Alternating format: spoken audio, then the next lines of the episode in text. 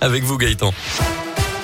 Et on 8 avec vos conditions de circulation autour de Lyon. Ça se passe bien à cette heure-ci de la journée. Pour l'instant, pas de difficultés particulières autour de Lyon. À la une, c'est parti pour la vaccination des enfants. Vous en parlez hier sur Radio Scoop. Le ministre de la Santé, Olivier Véran, a donné son feu vert pour la vaccination des 5-11 ans contre le Covid. L'un des parents au moins doit donner son, son accord, être présent au moment de l'injection.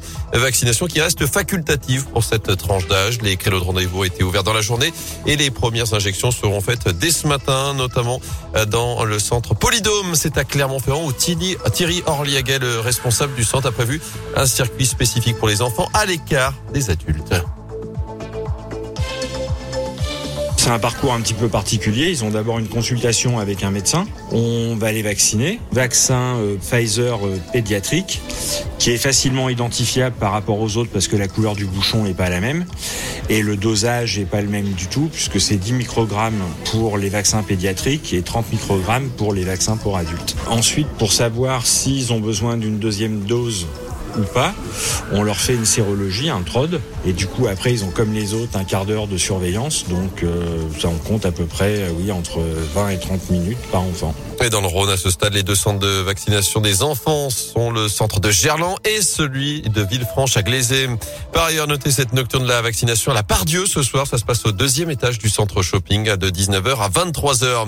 Dans l'actu également, deux Dalton condamnés à Lyon. L'un des deux membres de ce groupe de rap a écopé hier de 4 mois avec sursis, l'autre 5 mois ferme. Ces deux jeunes de 18 et 23 ans étaient soupçonnés d'être les auteurs des tirs de mortier sur la police fin novembre dans le quartier de la Guillotière.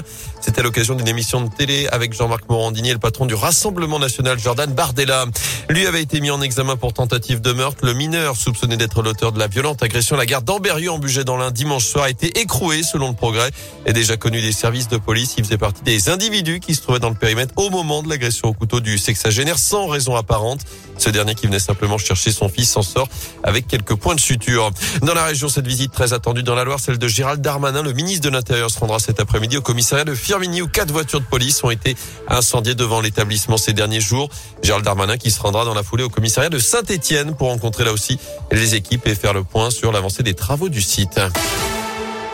En foot, des doutes plein la tête pendant les fêtes. Nouvelle déception hier soir pour les joueurs de l'OL, tenus en échec un partout par Metz pour la 19e journée de Ligue 1. Lucas Ba avait pourtant ouvert le score à la 56e avant l'égalisation Messine trois minutes plus tard. Et avec ce nouveau faux pas, les Lyonnais terminent la phase aller à la 13e place seulement ce 24 points au compteur, un match à rejouer face à Marseille. Eux aussi vont devoir se relever après cinq défaites d'affilée, toutes compétitions confondues. Les joueurs de Lasvel sont de retour à l'Astrobal ce soir, 17e journée d'Euroleague, la réception de Fenerbahçe à 21h.